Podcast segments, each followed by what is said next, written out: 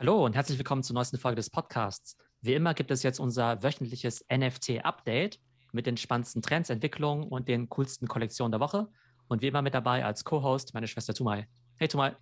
Hey Theo. Ja, diesmal haben wir drei ganz kurze, knackige NFT-News für euch. Und zwar geht es um den vermeintlichen Hack bei OpenSea, bei dem 1,7 Millionen Dollar verloren gegangen sind. Da wirst du uns gleich was dazu erzählen, wie das vonstatten gegangen ist. Deinen neuesten Kauf, das ist Midnight Breeze, wirklich cool aussehende Wallpaper. Da bin ich auch schon gespannt. Da hast du mir ja gesagt, dass das innerhalb von drei Wochen ums Sechsfache gestiegen ist. Und es gibt ein kurzes Follow-up über Invisible Friends. Und dann würde ich gerne auch mit dir über dein neues Format, das NFT Bootcamp, sprechen und was du da eigentlich vorhast, was man da lernen kann. Fangen wir doch an mit dem OpenSea Hack in Anführungsstrichen. Das ging ja jetzt ein bisschen durch die Medien, hat wahrscheinlich viele ein bisschen erschreckt. 1,7 Millionen Dollar weg. Was ist denn da passiert? Genau, das war ja am Wochenende das Thema, dass vermeintlich OpenSea gehackt worden ist. Äh, woran sieht man das? Alle Transaktionen auf der Blockchain sind ja transparent. Das heißt, man kann ja auf OpenSea immer sehen, welche Transaktionen es gibt. Und es gibt ja auch immer viele Bots, die quasi auch die spannenden Sales automatisch posten. Zum Beispiel alle Sales von Azuki, von CloneX oder auch von Bored Ape. Und dann sieht man halt ab und zu irgendwelche Sales, die total unter Marktwert sind und wundert sich, äh, Moment mal, so ein Clone X kostet doch eigentlich 30 ETH. Warum wird er jetzt für 10 ETH verkauft? Und warum werden jetzt plötzlich aus einer Wallet heraus plötzlich irgendwie 10 Clones und Azukis und so weiter total, total unter Wert verkauft. Und dann denkt man sich immer im ersten Augenblick, also wenn man den ersten Verkauf sieht, dann denkt man, okay, da hat jemand total unter Wert verkauft. Und sobald man halt wie zwei, drei Transaktionen sieht, denkt man, okay, da muss es irgendeine Art von Hack gegeben haben. Mhm. Was jetzt eben passiert ist, es ging quasi als der OpenSea-Hack quasi äh, durch die Presse so ein bisschen. Ist natürlich jetzt auch nicht so toll vom, äh, von der PR für die. Ähm, was einfach passiert ist, dass es eine relativ normale Phishing-Attacke war. Ne? Mhm. Phishing bedeutet ja, dass ähm, Leute irgendwelche E-Mails bekommen, irgendwelche User, beziehungsweise irgendwelche Direktnachrichten und die dann aufgefordert werden, sich auf irgendwelchen Webseiten einzuloggen, möglicherweise ihre Seed Phrase von ihrer ja, Metamask Wallet irgendwie auch einzugeben. Und wenn du das einmal gemacht hast, dann steht quasi dem äh, NFT Dieb ja Tür und Tor offen, weil er dann ja ganz einfach die NFTs von deiner Wallet in irgendeine andere Wallet transferieren kann und weil es ja die Blockchain ist, kannst du es halt auch nicht mehr rückgängig machen. Ja, da gibt es jetzt irgendwie auch keine mhm. Bank, wo du dich melden kannst und sagen kannst, hey, Moment mal, das ist irgendwie eine falsche Transaktion oder das ist eine falsche Abbuchung oder so. Bitte mach das mal rückgängig, ja. Das ist ja genau. Und ja. OpenSea ist, das wollen wir hier an der Stelle mal festhalten, halt auch nicht dafür verantwortlich, weil OpenSea ist eben die Plattform, wo man was einstellen kann und die ganzen Transaktionen laufen eben zwischen den Usern hin und her. Also das heißt, äh, wie du gerade eben gesagt hast, auf der Blockchain und OpenSea wurde nicht als Plattform gehackt, sondern die User haben da selber quasi die Tür aufgemacht zu ihren Wallets. Genau, wobei eine Sache hat OpenSea definitiv falsch gemacht ähm, die hatten kürzlich eine Art von Migration, ja, dass sie halt gesagt haben, hey, es gibt eine neue Art und Weise, seine NFTs zu listen. Und dann haben die quasi eine E-Mail an alle User geschickt, von wegen, hey, äh, bis dann und dann müsst ihr irgendwie eure NFTs anders listen, ansonsten, weiß nicht, laufen die Listings aus oder so, ne? Ah, okay, das haben halt die Phishing-Betrüger da irgendwie ausgenutzt, weil sie wussten, es ist ein gutes Timing, da ist sowieso gerade irgendwas passiert und Leute wissen, es muss irgendwas getan werden und dann haben sie da dann was hinterhergeschickt quasi. Genau, dann haben sie was hinterhergeschickt und es ist ja relativ einfach, ich sage jetzt mal eine E-Mail zu designen, die halt genauso aussieht mit dem Logo und so, äh, beziehungsweise beim Absender, da guckt man ja vielleicht auch nicht so drauf, ob es wirklich OpenSea.io war oder OpenSea.co oder CO oder sonst was. Und das heißt, OpenSea hat den Fehler gemacht, dass sie sowas eigentlich nicht über E-Mail kommunizieren sollten, sondern zum Beispiel über Twitter. Mhm. Und dann haben sie eben auch einen Link in die E-Mail reingepackt. Und eigentlich denkt man sich, naja gut, Link in die E-Mail packen ist ja total harmlos, macht ja jeder Newsletter. Aber gerade in dieser Welt, wo es ja, ja, wo ja dumme Sachen passieren können, wenn du dich halt irgendwo, wenn du irgendwie auf einen Link klickst und dann möglicherweise dich auch noch mit deiner Wallet einloggst, sollten sie sowas eigentlich nicht machen. Das heißt, sie wurden nicht gehackt, Sie haben jetzt auch keine Schuld an dem Hack so gesehen, aber gerade die müssten eigentlich wissen, dass man so in der News eigentlich dann über Twitter kommunizieren muss und eben nicht einfach so seine User per Mail über sowas äh, ja, benachrichtigt. Vor allem, weil da eine gewisse Dringlichkeit auch gegeben war, eine zeitliche, weil sie gesagt haben, mhm. migriert bis zum XYZ irgendwie das und das, ja. Und ja, also da ist Glück, ein gewisser Druck entstanden. Ja, ja, genau. Du arbeitest ja immer mit Druck, wenn du solche Phishing-Sachen mhm. machst, dass du entweder sagst, hey, äh, äh, Limited Edition nur noch äh, einen Tag irgendwie gültig oder ja, total, Affen, ja. Affen jetzt zum halben Preis, jetzt sofort mhm. mitten oder sowas. Und da sagen sie halt irgendwie den Usern halt, ja, ihr müsst jetzt das und das machen. Und dann ist ja irgendwie klar, dass die User dann irgendwie nur die E-Mail sehen und sagen, ah, jetzt muss das und das machen. Also das äh, war jetzt irgendwie nicht so toll. Ähm, am Ende war es so, dass nur 30 Wallets betroffen waren. Ähm, also jetzt nicht irgendwie Hunderte oder Tausende oder sowas, ne? Aber die Wallets, die es getroffen hat, wurden halt irgendwie schon, was die NFTs im Wert von über ja, 1,5, 1,7 Millionen Dollar dann eben auch gestohlen. Ich glaube, was das eben nochmal ausgelöst hat, ist, dass, obwohl es jetzt kein OpenSea-Hack war, ist, dass sich natürlich jetzt alle nochmal mehr mit dem Thema Security auseinandergesetzt haben, ja, und auch mit so einem Wallet-Setup. Und ganz wichtig ist ja einfach, dass es ja einmal so eine Hot Wallet gibt und eine sogenannte Cold Wallet.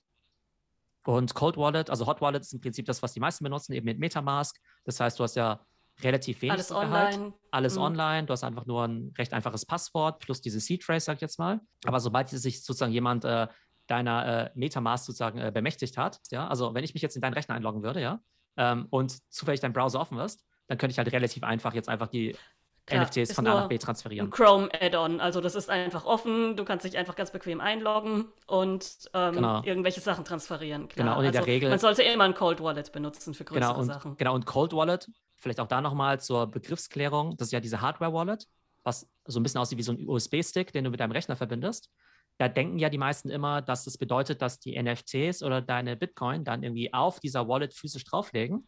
Äh, das ist aber nicht der Fall. Äh, deine Coins, die liegen ja sozusagen halt immer auf der Blockchain, halt in der, in, auch in der Wallet drin, ja. Und diese physische Hardware-Wallet ist halt eher wie so eine Zwei-Faktor-Authentifizierung. Das ist ja wie wenn du eine Banküberweisung machst, dann musst du ja auf deinem Handy auch nochmal bestätigen, okay, äh, die Überweisung ist mir okay. Und ja, oder Gleiche, früher gab es ja dann diese TAN-Generatoren. Da lag genau. ja auch genau. nicht dein Geld auf dem TAN-Generator. Ja, genau, ja, mh, genau. Das ist halt also ziemlich analog dazu. Also so kann man sich am besten das Thema Hardware-Wallet eigentlich merken. Genau, und die meisten, äh, also es gibt leider immer noch ziemlich viele, die das halt nicht haben, ja. Also man kann es nur oft genug, also man kann es immer nur wiederholen, dass es halt total wichtig ist. Interessanterweise gibt es auch, auch Leute, die eigentlich totale Profis sind, beziehungsweise die NFTs im Wert von Millionen von Dollar haben, die irgendwie so zehn Affen haben oder so und dann irgendwie trotzdem. Und die auf Metamask rumliegen lassen, oder wie? Ja, und dann trotzdem keine Hardware-Wallet haben oder trotzdem dann äh, auf komische Links klicken oder die dann auf irgendwelche Discord Direct Messages klicken, wo es irgendwie heißt, hey, noch mehr kostenlose Affen oder sowas. Also die sollten es mhm. eigentlich wirklich besser wissen. Äh, tut mir natürlich leid, wenn sowas passiert, aber ich glaube, jeder, der in dem Space aktiv ist, der muss halt zumindest mal dieses Minimum an Hausaufgaben machen, mal diese Sicherheitsregeln durchzulesen. Das haben wir ja in unserem Discord ja auch bei Sicherheit 101 ziemlich äh, prominent platziert. Und dass man sich auch einfach mal eine Hardware-Wallet kauft, die 50 Dollar kostet, ja, die ungefähr, weiß nicht, 15 Minuten zum Einrichten braucht. Also da nochmal der Appell an alle, die irgendwas mit NFTs zu tun haben, sich wirklich mit dem Thema äh, Sicherheit auseinanderzusetzen. Denn leider gibt es halt irgendwie schwarze Schafe, leider gibt es halt äh, Phishing-Attacken, äh, in dem Fall jetzt keinen OpenSea-Hack. Aber ich denke, eine Hardware-Wallet ist für jeden ein Muss, der vorhat, da mehr als 1000 Dollar in diesem Space zu investieren. Ja, also Phishing-Attacken sind jetzt auch nichts Neues und da sollte man auf jeden Fall genauso aufpassen wie eben in der alten Welt mit Phishing-Attacken. Und hier ist es dann natürlich nochmal ganz besonders schlimm, weil eben ganz, ganz große Summen mit so einem NFT weg sein können. Du hast jetzt auch ein neues NFT wieder gekauft diese Woche und zwar sind das Wallpaper. Du hast mir jetzt irgendwie gesagt, die sind total durch die Decke gegangen. Ich habe mir das mal angeschaut, sind auch wirklich schön. Ist so ein bisschen, ja, Manga-Style, 90er Jahre mäßig, hat so ein bisschen so einen, ja, etwas dunkleren Touch, sage ich jetzt mal. Das ist irgendwie alles abends mit so ein bisschen, ja, Abenddämmerung, Neonbeleuchtung an den Gebäuden. Sieht auch wirklich ästhetisch sehr schön aus. Was steckt denn da dahinter? Das ist die Kollektion Midnight Breeze, ja. Und wie es der Name schon sagt, das ist ja so eine etwas äh, dunklere Stimmung. Also entweder hast du eben Mitternacht oder Sonnenaufgang, also alles so ein bisschen dunkel gehalten, aber wirklich sehr ja, ästhetisch. Ähm, so ein bisschen das, japanisch angehaucht, ja, auch mit ja, Drachen und genau. Bergen. Genau, ja. genau, japanisch angehaucht, Sumo-Ringern und so. Und das Interessante ist ja, wir sprechen ja hier immer viel über ne, diese ganzen Avatare und so. Und die sind natürlich auch also spannend. Aber so richtige Kunst oder richtige Bilder sind natürlich auch sehr ästhetisch. Und das Interessante ist, dass es meistens ja so ist, dass wir bei den Avataren ja diese Zehntausender-Kollektionen haben, wo ja jeder ein bisschen unterschiedlich aussieht mit den ganzen Trades, Mützen, Nasen, Hüten und so weiter. Normalerweise, wenn du, ich sag mal, Kunst hast, dann hast du oftmals halt einfach ein Bild, was aber halt gleich aussieht. Ne? Das gibt es dann halt irgendwie in einer Tausender-Edition, aber es sieht an sich gleich aus. Und bei diesem Midnight Breeze ist es so, dass es auch so ein Generative Art Project ist. Das heißt, da gibt es halt so gesehen auch Trades und halt gewisse Layer. Das heißt, da gibt es halt irgendwie, ähm, was hast du im Hintergrund? Welchen Himmel hast du? Oder hast du vielleicht den dunklen Himmel oder den äh, eher den hellen Himmel? Du hast dann irgendwie so ein Sky-Element und das Sky-Element kann irgendwie ein Mond sein oder ein Drache oder wie so ein großer äh, Shiba Inu. Dann Gebäude oder Berge habe ich schon gesehen, ob man Genau. jetzt die Bergkette hat oder den, äh, keine Ahnung, den Zug vorne dran oder irgendwie sowas. Also da gibt es dann eben auch verschiedene Traits, die eben analog sind bei einer Figur zu Sonnenbrille, Hut oder keine Ahnung was, nur dass es hier halt Landscape ist. Genau, ein Landscape, dann gibt es irgendwie genau was ja japanisches, wie den Mount Fuji. Dann gibt es manche Gebäude, die zum Teil Office-Gebäude sind, andere sind halt eher solche Arcade-Hallen, ja. Ähm, Arcade wissen vielleicht die meisten gar nicht mehr, was es ist, ne? Das sind so Spielautomaten oder dann irgendwelche Sumo-Ringer oder so. Auch ganz schöne japanische Bäume im Vordergrund mit irgendwelchen Mhm. ähm, Straßenlaternen. Und das ist halt das Interessante dran, dass wenn du so ein Kunstprojekt halt machst mit solchen verschiedenen Trades, dass die Leute sich A, natürlich auf die Suche machen nach der Version, die ihnen am besten gefällt. Also von der Mut her ist eigentlich alles gleich, aber es gibt halt verschiedene Varianten. Und dass du natürlich nach, wieder nach irgendwelchen Rarities suchst, ja. Das heißt, ich habe dann auch angefangen zu suchen, aber ich wollte jetzt irgendwie so einen japanischen Baum haben mit so einer besonderen Beleuchtung. Das heißt, da muss ich ja auch da auch in diese ganzen Filter reingehen und irgendwie anklicken, okay, es gibt irgendwie 200 Stück von den 7000, die meinetwegen diesen Baum haben, aber nur 50 von denen mit dem Baum haben irgendwie auch noch diese Beleuchtung. Und dann will ich vielleicht auch noch eins haben mit dem Drachen noch dazu oder sowas. Ne? Das heißt, du setzt dir so quasi so deine Trades zusammen und findest halt am Ende so das äh, Wer- Werk, was dir ähm, am besten gefällt. Gut, aber das ist ja jetzt dann ein richtiges Bild. Also das könnte man sich jetzt dann quasi auch dann ähm, entwickeln lassen auf Leinwand und zu Hause hinhängen. Also das könnte ich mir auch richtig gut vorstellen an der Wand, dass es da hängt. Sieht richtig schön aus. Für was wird es aber denn virtuell genutzt? Also ich habe jetzt nachgelesen, dass die da irgendwie so eine Art äh, The Garden haben, wo verschiedene Künstler sich dann partizipieren, irgendetwas zu schaffen. Also es gibt da auch äh, eine Art Story dahinter. Und wofür nutzt man diese, diese Wallpaper oder diese, diese länglichen Bannerbilder? Benutzt man primär lustigerweise für, für sein Twitter-Profilbanner. Ne? Mhm. Wir reden ja immer über Avatare, wo es ja um Profilbilder geht. Ne? Und da hast du ja so ein Profilbild. Äh, aber dahinter gibt es ja noch so ein Banner. Und das Mhm. ist ja eigentlich schade, wenn du total das coole Profilbild hast und sogar vielleicht auch noch viel Geld dafür ausgegeben hast und dann irgendwie gar kein Profilbanner hast und dann ganz hässlich ist. Und das ist halt irgendwie total witzig, weil so gesehen gibt es ja Zehntausende von diesen Avatar-Kollektionen. Aber es gibt halt total wenige, die halt diese Hintergrundbilder machen, ja. Mhm. Und von daher haben die da so in gewisser Weise so ein Monopol. Und Oder so eine gerade- Marktlücke gefunden jetzt Genau, dann. Mhm. Genau, so eine Marktlücke, genau. Und wo es natürlich optisch super zusammenpasst, ist natürlich, das ist halt auch deshalb jetzt so ein Hype geworden, ähm, weil jetzt viele Leute, die halt diese Azukis kaufen, die ja auch halt japanisch. Äh, ist ne, halt natürlich der aussehen. perfekte äh, Hintergrund dafür. Oder das sieht natürlich dann super aus, wenn man auf Twitter dann so ein Bild hat und dann Azuki davor. und dieses ganze, ich sag mal, Asian-Theme und auch äh, Anime und Azuki und so ist ja eh gerade sehr, sehr populär. Das Projekt, dieses Midnight Breeze, das gibt es schon seit einer ganzen Weile. Und das Witzige war, dass eben jemand aus diesem Discord, äh, der Userne Username C, äh, der hatte schon Anfang Februar darauf aufmerksam gemacht, was so gesehen auch erst drei Wochen sind, ja, aber sich irgendwie schon wieder ewig anfühlt. Und ich weiß halt noch ganz genau, ich hatte es damals gesehen, habe gesagt, ah ja, cool, aber ich habe natürlich wieder nicht gekauft, weil ich mir irgendwie erst noch die perfekte Kombination raussuchen wollte aus Drache, Baum und Laterne und so weiter. Und dann habe ich es halt irgendwie nicht gekauft. Damals war das irgendwie noch bei, äh, damals ist es schon, hat sich schon verdoppelt von 0,05 ETH auf 0,1 ETH, also so ungefähr von 150 auf 300 Dollar. Mhm. Ähm, und jetzt aber gerade in der letzten Woche ist es irgendwie total hochgegangen, zum Teil auf 0,8 ETH Floor. Jetzt ist es wieder ein bisschen runtergegangen. Aber das heißt, zwischendurch bei 0,8 ETH waren es ja schon fast wieder, naja, über 2000 Dollar eben für diesen Hintergrund. Und da ärgert man sich dann natürlich immer, weil man sagt, ja, man hat es ja irgendwie schon quasi äh, ne, auf dem Radar ja. Mhm. und hat es dann irgendwie trotzdem nicht gekauft. Und ich glaube, da sind natürlich immer die guten Opportunities, halt, ja, weil man ja immer sagt, okay, brauche ich eigentlich, wie viel Geld brauche ich jetzt eigentlich, um in diesem NFT-Space aktiv zu sein? Also einerseits gibt es natürlich sehr, sehr viele teure Sachen, gerade natürlich die Sachen, über die wir oft reden, wie Azuki und Clone und so weiter. Auf der anderen Seite, ähm, wie du dann dein Geld verzehnfachst oder verfünffachst, ist ja eigentlich egal. Also ob du jetzt von 0,1 auf 0,5 oder von 1 auf 5, ist ja eigentlich egal. Beziehungsweise ist ja natürlich viel einfacher, bei 0,1 einzusteigen. Also ich glaube, es macht definitiv Sinn, sich eben auf Kollektionen zu konzentrieren, auch in seinem Research, die halt eher so unter 0,5 kosten. Und wenn man dann davon überzeugt ist, aber nicht nur eins zu kaufen, sondern gleich mehrere, und wenn man sich jetzt eben 10 von diesen Midnight Breeze gekauft hätte für 0,05 oder 0,1, hätte man jetzt eben innerhalb von ein paar Wochen sein Geld verfünft oder fast verzehnfacht. Ja, also da auf jeden Fall. Aber ähm, da muss man halt erstmal diese Projekte finden, wo man so billig einsteigen kann. Was ja jetzt bei Invisible Friends, also unserem letzten Thema, überhaupt nicht der Fall ist. Da war gestern der Mint und da hatten wir ja versprochen, dass wir ein Follow-up machen und äh, über den Mint berichten. Was war denn da jetzt die Preisentwicklung? Kurz zur Erinnerung, Invisible Friends sind ja diese sehr coolen, äh, sozusagen unsichtbaren Charaktere, die halt quasi nur eine Art äh, Kleiderständer sind und dann irgendwie so rumlaufen und dann, wo man im Prinzip nur die Kleider sieht und quasi die Umrisse von so einer Figur. und das war ja eben total gehypt. Und ähm, der Mint-Preis war ja 0,25. Allerdings brauchte man ja einige andere NFTs, die man sich dann quasi teuer kaufen musste, um sich halt quasi für den Mint zu qualifizieren. Und einige haben eben diese qualifizierenden NFTs zum Teil total billig gekauft vor ein paar Wochen und andere haben bis zu 10 ETH dafür ausgegeben. Ne? Und dann war natürlich gestern die große Frage, Mensch, wenn es dann äh, gemintet wird für 0,25, ne, es war dann kein Public Sale, also nur Leute mit diesen NFTs konnten das machen, ähm, wie sich dann der Preis auf dem Secondary Market bei OpenSea dann eben entwickeln würde. Ja, total spannend. Es gibt so eine Art Special Edition, so ein Golden Invisible Friend, der dann versteigert wurde. Und alle Einnahmen, die gehen dann eben an Charity, ja. Also der ist halt ganz, ganz besonders, halt so wie der goldene Affe, sage ich jetzt mal, ja, äh, bei Board Ape, aber noch viel seltener offenbar. Und das Krasse ist, der wurde dann gestern versteigert. Also man konnte halt wirklich sehen, wie die Geburtszahle hochgegangen sind. Mhm. Und am Ende ging der für fast 500 Ethereum weg. Also Was? Also für über eine Million Dollar. Ja Wahnsinn. Also ein Tag nach Mint. Der, der wurde also, gemintet nee, zehn, zehn, Minuten, zehn Minuten, also äh, beziehungsweise, also der lief quasi nochmal so ein bisschen außerhalb der Kollektion so ein bisschen, weil es halt mhm. dieser Special Friend war, ja. Also der wurde jetzt sozusagen jetzt nicht von einem User gemintet, sondern direkt von dem Projekt quasi versteigert, von dem Team, ne? Ah, äh, okay. Mhm. Damit es dann quasi ne, der, der, der Charity eben zugutekommt.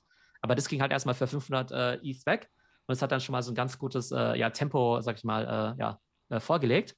Ähm, aktuell ist eben der Preis äh, bei 8,3 ähm, mhm. immer noch extrem hoch, wenn man mal bedenkt, dass äh, bei ähm, also der Floorpreis. Der Floorpreis, genau. Mhm, ja. Mhm. Ist halt immer noch extrem hoch, wenn man bedenkt, dass der Floorpreis bei Clone X am Anfang halt irgendwie so 2 war oder 1,7 mhm. oder sowas. Das ist halt schon extrem hoch. Revealed wurde es ja noch nicht. Und wie immer stellt sich jetzt die Frage, äh, soll man da jetzt einsteigen oder nicht? Ich sage ja immer, nee, bei 8,3 auf gar keinen Fall einsteigen, äh, weil das einfach viel, viel zu teuer ist. Wenn man vorher zum Zug gekommen ist, ist es gut. Aber hier gibt es natürlich die Gefahr, dass du jetzt für 8,3 was kaufst, dann eben kein seltener Invisible Friend irgendwie mit dabei ist. Äh, und, und, der Floorpreis geht ja nach so einem Reveal eigentlich immer tendenziell erstmal runter, weil ja, genau. die ganzen nicht seltenen dann verhökert werden und Leute gucken, was habe ich überhaupt und wie viel kann ich dafür bekommen. Also ich finde 8,3 für nicht revealten NFT auch, äh, ja, also für mich sowieso äh, unerschwinglich, aber auch, wie du sagst, ähm, würde ich jetzt auch niemandem empfehlen, oder? Ja. Und ich denke, dass Invisible Friends schon ein gutes Projekt ist, ja. Aber die letzten zwei Projekte, die halt ähnlich hohe Preise hatten, also vor dem Reveal, waren ja Mechaverse oder auch Hate Beast. Ne? Und äh, Mechaverse war ja bei 10 oder 12 ETH sogar, mhm. aktuell bei 0,8 ETH. Und ähm, Hate Beast war ja auch bei 8 oder 9 ETH und aktuell irgendwie bei 2,8 oder sowas. Das heißt, da haben sich Leute ziemlich stark die Finger verbrannt. Von daher würde ich sagen, äh, herzlichen Glückwunsch an all diejenigen, die Invisible Friends minden konnten, die da günstig an diese Presale-Items rangekommen sind. Ähm, aber ich würde auf gar keinen Fall jetzt noch ähm, sozusagen unrevealed da eben zuschlagen und eher eben mal abwarten, was passiert, wenn das Ganze revealed ist, wie dort eben die Preise sind und dann vielleicht eben auch ganz gezielt einen suchen, der euch eben A, entweder optisch gut gefällt oder von dem ihr glaubt, dass er viel Potenzial hat. Ja, das waren jetzt unsere drei News aus dieser Woche. Der OpenSea-Hack, ähm, der eigentlich kein Hack war, sondern eine Phishing-Attacke, Midnight Breeze und das Follow-up zu Invisible Friends. Jetzt wollten wir ja auch noch kurz über dein neues Format sprechen, und zwar das NFT Bootcamp. Du hast ja schon sehr erfolgreich die NFT Masterclass abgehalten. Was ist denn da jetzt der Unterschied zwischen diesen zwei Formaten? Die erste Masterclass, die ja vor ein paar Wochen war, das war die Web 3 und NFT Masterclass. Das war eben ein äh, dreitägiges Format und es richtete sich eben vor allem an Leute, die beruflich damit zu tun haben. Das heißt, an Leute, die in Companies arbeiten, die jetzt zum Beispiel bei einem äh, Adidas, bei einem Porsche, bei einem VW, bei einem Louis Vuitton arbeiten, wo einfach die Frage ist, Mensch, äh, wie kann ich eigentlich das Metaverse für mich nutzen? Äh, wie kann ich da ins Metaverse einsteigen? Wie funktioniert Metaverse Marketing? Und eben, was sind auch NFT Marketing Best Practices? Ne, das heißt, es richtet sich wirklich an Marketer, Strategen, an Business Developer, also eher an Corporates. Und dann gab es aber natürlich noch die Nachfrage nach einem Format, was sich eben wirklich nur an NFT-Investoren eben richtet. Also wirklich Leute, die in NFTs investieren wollen, mehr oder weniger privat ähm, und sich jetzt weniger, ich sag mal, für die Marketing-Use-Cases oder so eben interessieren. Und ja, also du hast dieses Format ja entwickelt, eben weil die Nachfrage auch da war. Also ich habe jetzt auch im Discord gesehen, da wurde öfter nachgefragt, kann man nicht nur einen kleineren Teil machen, der mehr hands-on ist, der wirklich dann auch zeigt, wie kaufe ich denn so ein NFT, was sind da die Sicherheitsvorkehrungen und so weiter. Und da hast du das ja jetzt dann entwickelt. Hm, genau, das heißt, die Formate sind schon sehr unterschiedlich, haben auch komplett unterschiedliche Zielgruppen, würde ich mal sagen. Also wie gesagt, die Web3 und NFT Masterclass, also sehr, sehr breit, wo man ja auch was über Metaverse und über DAOs und über DeFi eben auch lernt, über die verschiedenen Blockchains. Und beim NFT Bootcamp gehen wir davon aus, eben solche Dinge A, entweder schon wissen oder halt äh, sich gar nicht so sehr dafür interessieren, weil sie einfach nur in NFTs investieren wollen. Das, äh, die Web3 NFT Masterclass waren ja dreimal drei Stunden. Das NFT Bootcamp sind eben zwei Termine, a zweieinhalb Stunden. Am ersten Tag sprechen wir eben über die Basics, das heißt ähm, einmal das ganze Thema Terminologie, äh, dann eben auch die Grundlagen, dann eben natürlich auch, äh, was sind die Top-Kollektionen, was sind Case Studies, aber vor allem auch, wie kaufe ich eben auch NFTs ne, auf eine sichere Art und Weise. Das heißt, wie funktioniert OpenSea, welche Funktionalitäten gibt es da, welche Wallets braucht man, wie bekommt man Sachen von Coinbase auf die Wallet und wie connecte ich mich eben mit OpenSea und äh, wie wähle ich dann eben auch Kollektionen aus. Das heißt, das sind eben so die Basics.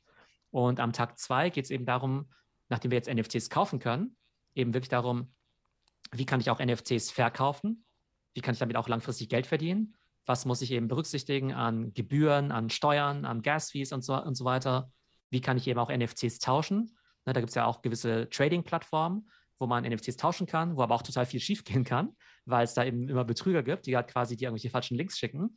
Ähm, das heißt, das Thema Sicherheit spielt da auch eine ganz große Rolle. Ähm, das heißt, wie gehe ich mit den verschiedenen Wallets um, was wir ja vorhin schon besprochen haben, Hardware-Wallets, äh, Code-Wallets etc. Und natürlich ganz wichtig, welche Tools und Research-Möglichkeiten gibt es, weil jetzt wollen natürlich alle wissen, hey, wie erkenne ich jetzt die neueste High-Potential-Kollektion? Wie finde ich das nächste Board Ape? Äh, wie erkenne ich, dass ein Team eben besonders gut ist, dass ein Projekt besonders viel Potenzial hat? Und natürlich auch innerhalb einer bestehenden Kollektion, wie finde ich da jetzt eigentlich die Schnäppchen innerhalb von einem Clone X und so weiter? Und da geht es eben darum, einfach zu sehen, wie man eben auch Kollektionen analysiert, welche Tools es eben auch dafür gibt.